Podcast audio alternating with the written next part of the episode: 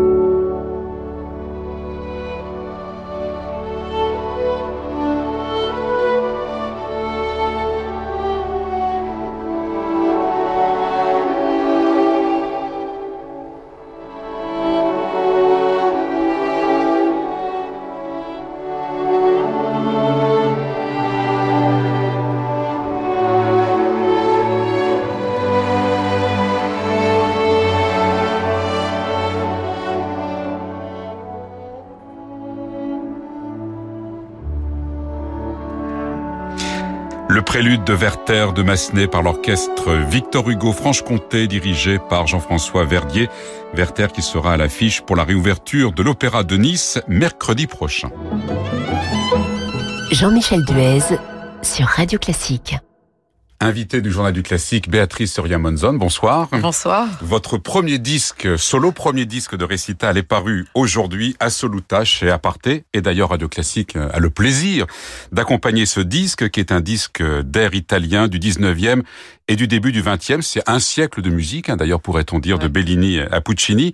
Alors avant de parler de ce disque, si vous le voulez bien, Béatrice Soria Monzon, votre actualité c'est aussi votre retour sur scène avec la réouverture des salles. En l'occurrence pour vous, c'est le Palais Garnier avec le soulier de satin de Marc André d'Albaville. Alors comment s'est passé euh, ce retour, le fait de remonter sur scène et puis de retrouver le public? Bah, Écoutez, je ne peux pas vous dire autre chose que la joie. On était très très heureux. On a commencé les répétitions euh, début avril. On était à cette époque-là même pas sûr de jouer. Donc on travaillait avec une fois de plus pas trop de visibilité, mais on savait qu'à l'Opéra de Paris, euh, il y aurait de toute façon une captation et qui serait peut-être transmise plus tard. Cela a été fait aussi, mais nous avons eu le plaisir de donner la première euh, le 21 mai euh, avec un public certes restreint, mais mais voilà, on était heureux d'être sur les planches, de retrouver des amis chanteurs, de faire de la musique et enfin on respire, on revit. Qu'est-ce que vous avez ressenti en entendant les, applaudissements, les premiers depuis euh, plusieurs mois? Ouais, on était tous euh, très très émus, on était vraiment euh, contents. Oui, oui, franchement, il euh, y, a, rien d'autre à dire parce que c'était, bah, c'est le cœur de notre métier. On, on, on, vit, on chante, on travaille depuis, dans mon cas, plus de 30 ans pour ça. Donc, donc forcément que c'est c'est, c'est une bouffée d'oxygène. C'est, c'est notre raison d'être, quoi, de vivre. Et quel regard vous portez sur cette période de fermeture des, des salles? C'est un mauvais souvenir ou il en restera quelque chose quand même? Écoutez, curieusement, au début, ça a été euh, presque une bénédiction, j'ose le dire, parce que il faut pas oublier que le métier de chanteur, on, voyage beaucoup, beaucoup, beaucoup, qu'on est très peu chez nous, qu'on est souvent seul dans des hôtels, tout ça. Bon, c'est pas toujours euh, la, partie la plus réjouissante de notre métier. Et là, de, de en, en, donc mars 2020, ne pas entendre le tic-tac de l'horloge qui nous dit qu'on va devoir repartir dans, dans, dans quelques jours, etc. C'était c'était très agréable. Moi, j'ai soufflé et, et, à la limite, euh, le fait de pas avoir de visibilité, c'était presque un soulagement. C'est incroyable. Mais après, euh, ça allait parce que c'était le printemps, que j'habite à la campagne, que j'ai jardiné, j'ai fait plein de choses que que je faisais pas. Enfin, comme beaucoup de gens. Puis après, euh, quand on a parlé de la seconde vague, c'était nettement moins drôle. Le Lot-et-Garonne dans le brouillard et le. C'est différent. c'est différent malgré le feu de cheminée. Bon. Il était temps que, oui, que, que les salles rouvrent. Ouais, ouais. Alors on va parler de, de, votre disque, donc Assoluta, Béatrice Soria Monzon, un siècle de, de grands airs d'opéra italien avec l'orchestre du théâtre lyrique Verdi de Trieste, qui est dirigé par Fabrizio Maria Carminati. Alors comment s'est fait le choix des, des airs? Parce qu'en la matière, le répertoire est quand même assez large. Oui, c'est vrai qu'il est large. Euh, il y a quelques années, avec euh, notre ami, euh, mon ami Alain Dio, on a fait un hommage à Maria Callas et il avait donc il racontait la vie de Maria Callas et il s'était entrecoupé de différents airs. Donc j'ai repris la plupart de, de ces airs de ce concert, de ce récital, et on a choisi d'en rajouter euh, un, deux ou trois, je ne sais plus exactement, pour avoir la, la, durée, disons, pour respecter la durée d'un disque. J'ai rajouté, je crois, Adrienne Lecouvreur, qui, qui n'est pas dans le programme euh, concert Calas que l'on fait ensemble, qui est un rôle par contre que j'ai chanté sur scène à Saint-Étienne il, il, y a quelques années. Donc voilà, ça s'est fait un peu par euh, par affinité euh, des œuvres. Alors justement, dans ce disque, il y a des, des airs que vous avez interprétés sur scène, oui. d'autres pas. Comment, euh, dans un studio, en enregistrement, on entre comme ça dans le, dans le personnage? Bah C'est ça, pour moi, c'était, comme vous l'avez dit, c'était c'est un premier disque, donc euh, c'était euh, c'était extrêmement compliqué déjà d'entrer dans l'émotion du personnage, de savoir quand enregistrer quel air, parce que vocalement, il se ressemble davantage. Là, on sait qu'il va y avoir des difficultés, il faut pas se fatiguer, parce qu'on sait que pour le disque, on recommence, parce que la prononciation est pas très bien parce que là c'est peut-être pas très juste parce que là je sais pas le violoncelle est pas en même temps ou moi je ne suis pas. Donc on, fait beaucoup de prises. Donc moi mon angoisse c'était de, me fatiguer euh, vocalement et, et, donc rentrer dans le personnage c'est vrai que c'était une gageure supplémentaire parce que c'est vrai que c'est plus facile quand on est sur scène de, de comprendre l'émotion d'un personnage d'une situation et là on passe d'un style vocal à un autre d'une histoire vocale à, à, une autre et c'était euh, oui c'est compliqué après ben, on est on sera raccroche à la partition. Après, c'est vrai qu'on a laissé passer certaines choses que j'aurais peut-être faites différemment en scène, qui sont peut-être pas la perfection totale, parce que c'est malgré tout ce que l'on cherche, mais quitte à parce que parce qu'émotionnellement, je trouvais que c'était assez juste, et on a préféré laisser passer des imperfections pour être justement peut-être dans, dans, le souffle du personnage, dans l'émotion du personnage. Et qu'est-ce qui est le plus facile à interpréter Des airs que vous avez déjà chantés sur scène ou au contraire des airs que vous n'avez jamais euh, interprétés scéniquement?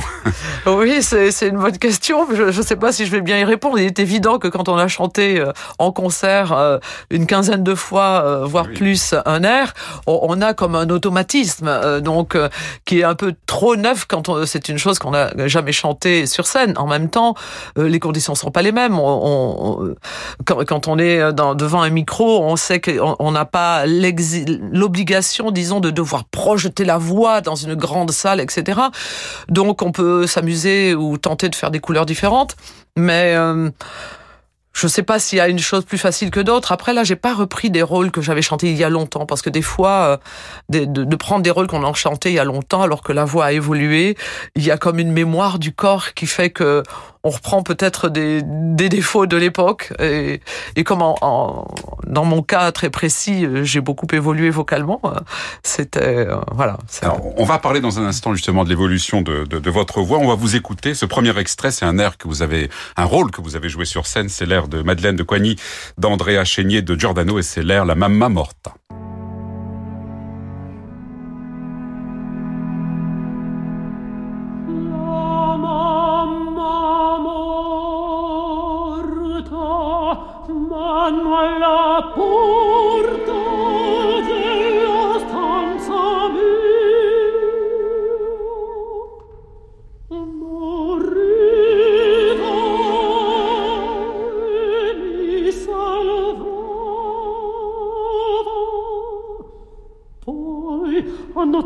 Alta io come si errava quando di bagnò senza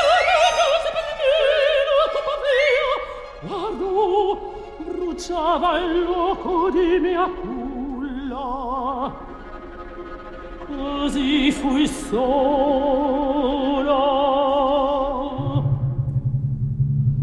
Intorno il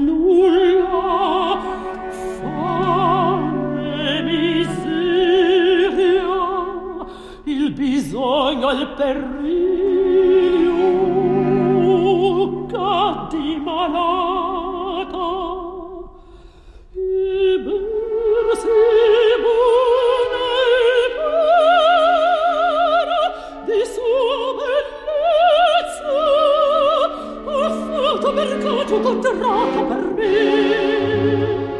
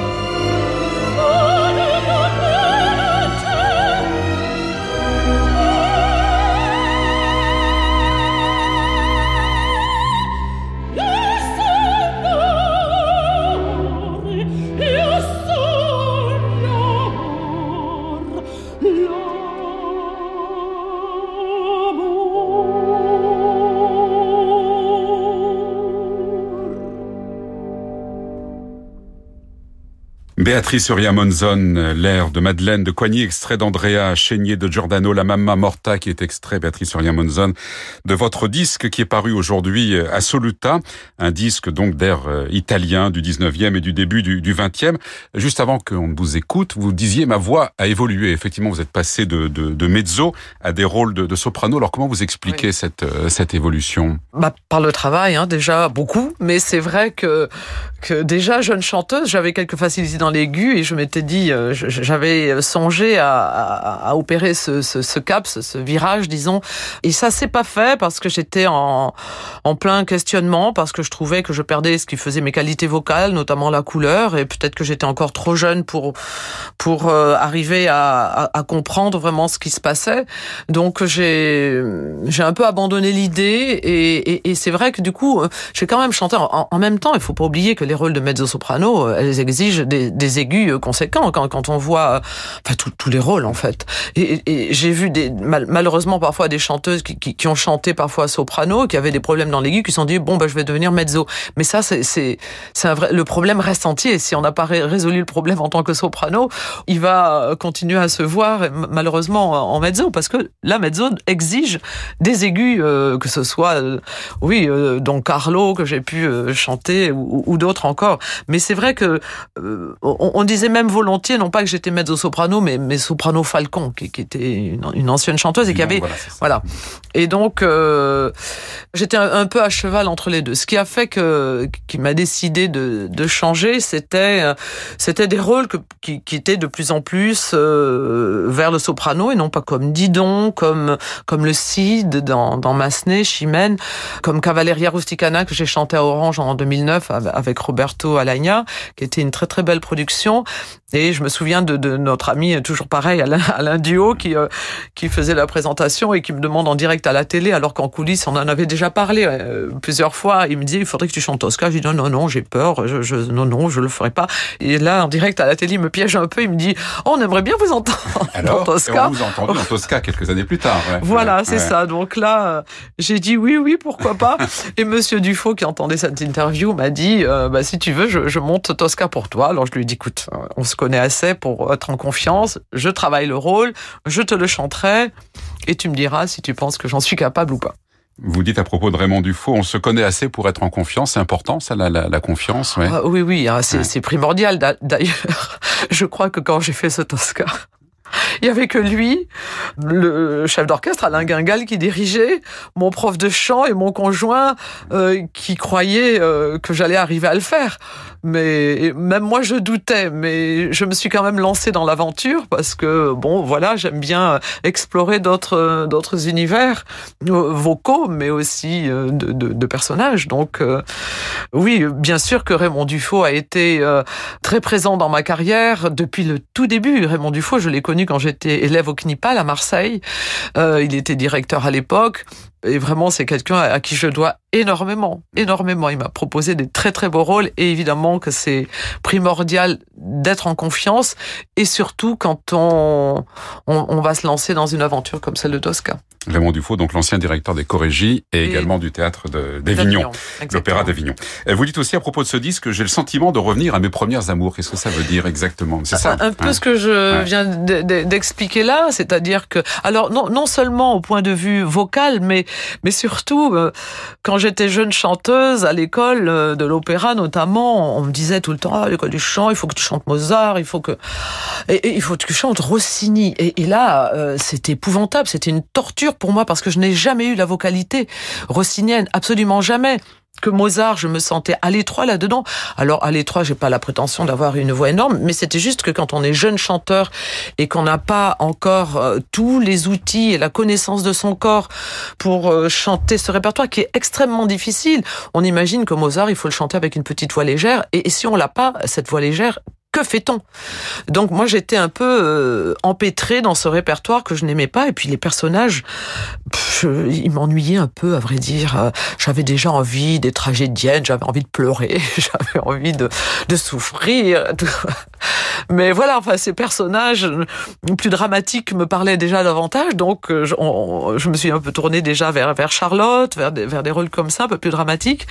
Et puis euh, c'est vrai qu'il était hors de question à l'époque de, de, de chanter chanter ces rôles qui sont sur le disque, même, même de les appréhender, euh, ne serait-ce que, que pour travailler, parce qu'on me dit mais tu vas te tuer. Donc euh, vocalement, donc donc j'ai pas touché. C'est pour ça qu'aujourd'hui je dis je reviens un peu à mes premières amours. Oui. Béatrice Ria Monzon, nous allons écouter un deuxième extrait de votre disque. C'est l'air de Santuzza Voilo Sapete o Mama, qui est extrait de l'opéra Cavalleria Rusticana de Mascagni.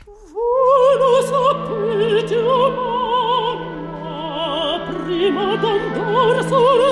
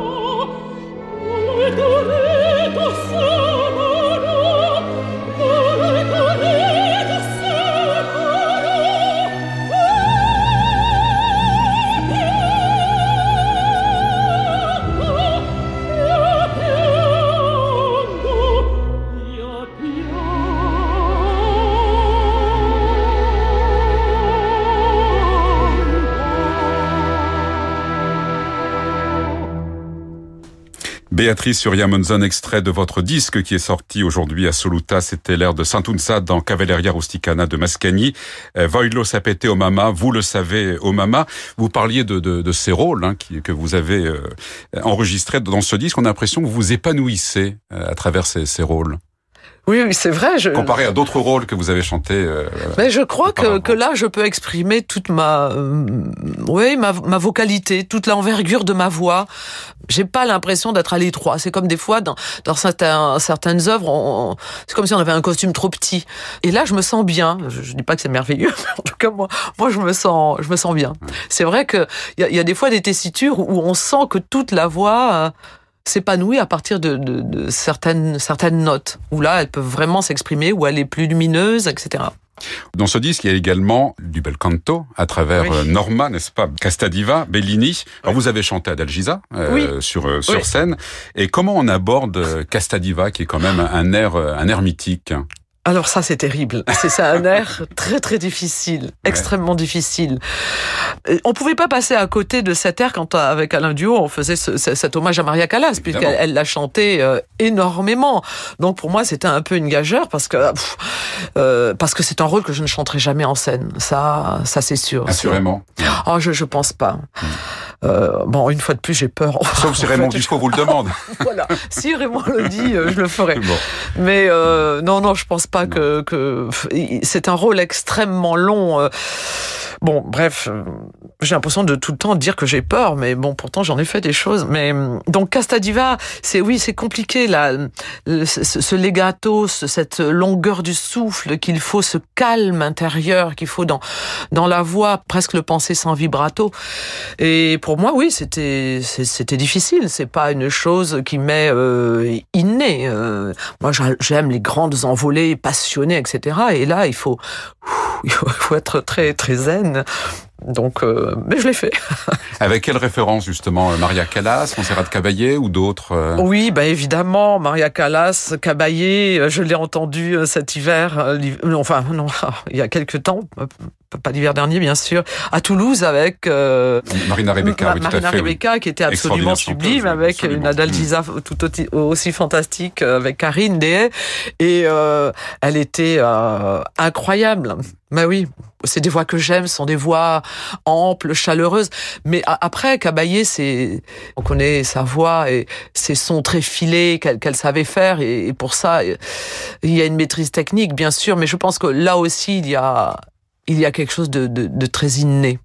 Et qu'est-ce qui fait qu'on éprouve des, des, frissons à chaque fois qu'on entend cet air? Alors quand on le chante, je ne sais pas, mais quand on l'écoute, à votre avis je sais pas, vous pouvez y répondre aussi bien que moi, finalement. La meilleure réponse, c'est de vous écouter ah pour terminer euh, cette, cette interview. Merci Béatrice Armozon d'être venue dans le Journal Classique, dans votre disque euh, Assoluta. Et on vous écoute donc Castadiva, Bellini, Norma.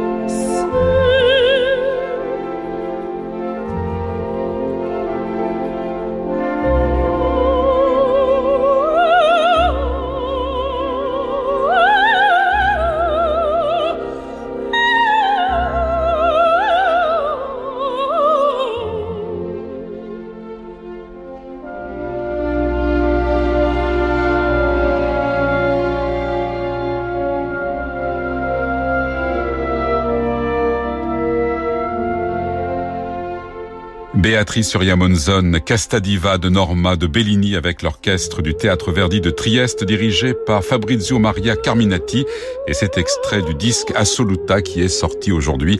Un siècle d'air d'opéra chanté par Béatrice Surya-Monzon pour son premier disque solo.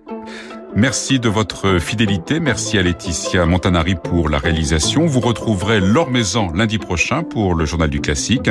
Dans un instant, les variations de Francis Drezel. Quant à moi, je vous donne rendez-vous demain à 17h pour Harmonique. Très belle soirée et très bon week-end avec Radio Classique.